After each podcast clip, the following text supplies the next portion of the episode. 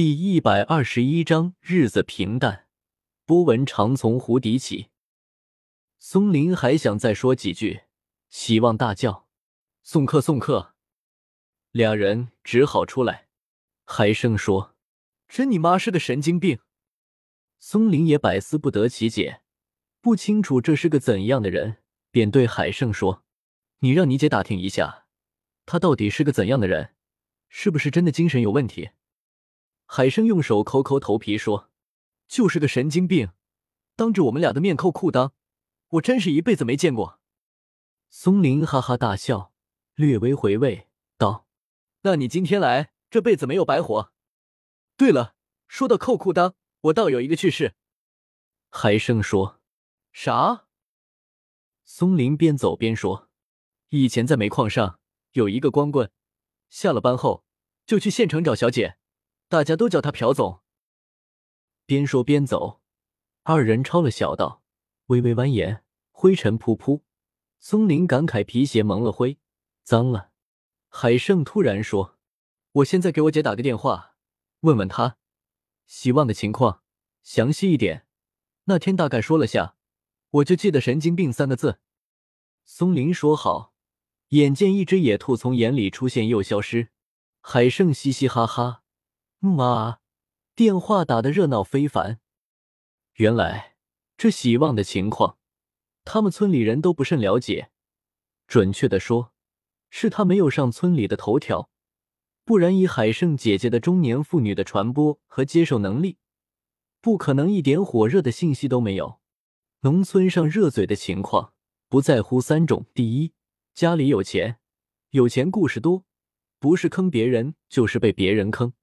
第二，寡妇或光棍，一般人虽然过得也一般，但是同情之心经常爆棚，一会觉得这个丫丫真可怜，一会觉得那个矮矮不容易，一会觉得谁谁谁该该该。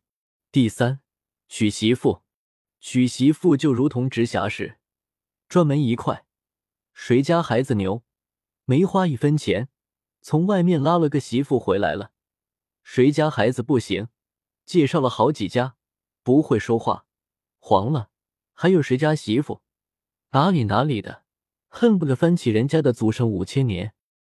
海生最后去粗取精，海中取沙，捞出一下干货。喜旺，单身，家有一亩，仅此二人。平素不爱出门，都说他有病，神经病。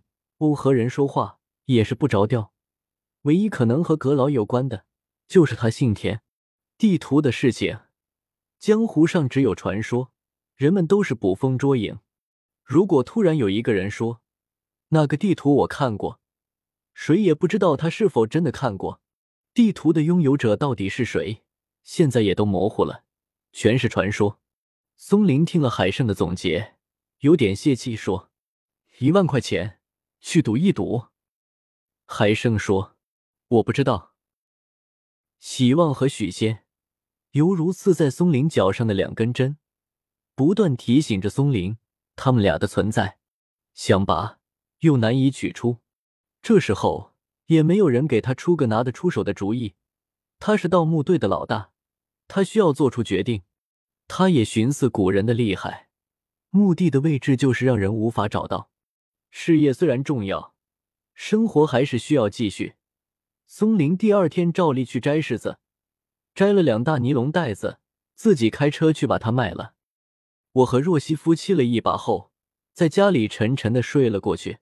黄昏醒来，一起手牵手出去散步，在一片如镜的湖水前，若曦问我：“我有个问题一直想问你。”我心里立刻想到王莹，有些紧张，眼睛努力看着他说：“亲爱的，什么问题啊？”若曦说。你想不想去我爸爸的公司去上班？他老是说你的工作不稳定。我和他沟通过几次，他虽点头，但我知道老爸还是口是心非，耿耿于怀。我本不想和你说，但是我想我们家里和和睦睦的，和金钱无关，不挺好吗？我断然想不到是这个事。去若曦父亲公司上班，以前他父亲就提过，我没有做声。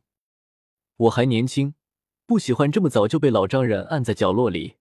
国企虽然稳定，但是据说也很压抑。若曦说的也没错，他是善良的，和我商议也是想家庭和睦，一切完美。可是我也有自己的思想呀。我说去固然可以一切美满，但我必然痛苦。用我一人痛苦换取全家幸福，貌似也还划算，不然显得我极为自私。来来，我想了好多，就差做个 smart 表了。若曦见我不言语，知道我有想法，便说：“你不愿意，我也支持你。我们和上一辈的想法不一样的。”我心里说：“若曦，你别这样好吗？我会于心不忍的。你不要对我太好。”我会觉得欠你太多，便对若曦说：“可以是可以，可是赵敏杰是你家亲戚，也是我老板，这样贸然离开，也不好对他交代。况且，他还是我们的媒人，怎么说都是有愧于他的。”若曦开心的跳了起来，说：“你这样想是对的，但是呢，我爸爸早就和我表姐说好了，没有一点问题。”我心里大叫不好。我掉进了爱情的温柔悬崖里，没有一丝反抗，被他俘虏了。和野兽陈鹏说起此事，野兽轻羡的说：“不要和我说，你自己犯贱，生在福中不知福。我感觉你故意和我显摆来了，请我喝酒都不能平息我怒，这是啥问题？幸福的烦恼吗？”我才知道我选错了时间。最近野兽很是不乐，因为他追求的女孩子都结婚了。但新郎不是他，他自己安慰自己说：“有志者事竟成。”我应该安慰他，和他倾诉找错了对象。于是我说：“你也别着急，水到渠成，人生像过山车，有起有伏。你现在在伏处，马上就要起来，再坚持一下。”野兽说：“我感觉我的过山车坏在伏处了。”野兽说话的时候，眼睛迷茫。看着手上的烟，又对我说：“我回学校了，看到好多同学都在担心工作的事。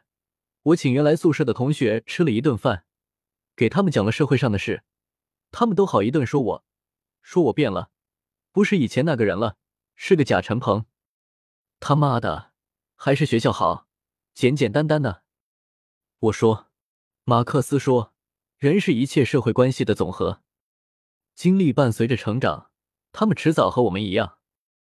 野兽转移话题说：“钟凯，你媳妇真不错，你他娘的有福气。”我说：“冷暖自知吧，不过她确实还行，是做老婆的人。”我没有感慨一番青春易逝。我回来后，若曦正在家里做晚饭。她每天下班回来都会买菜做饭，做之前给我打电话问我是否回家吃饭。她胖胖的。做饭也还可以，我尤其喜欢他做的鱼，十分可口。他见我喜欢，隔三差五就做鱼。吃完饭我就工作，做各种表，他就洗碗。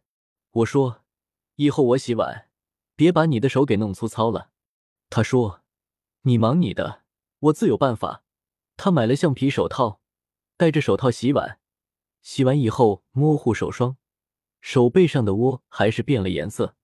他常常说：“男人有男人的事，女人有女人的事。”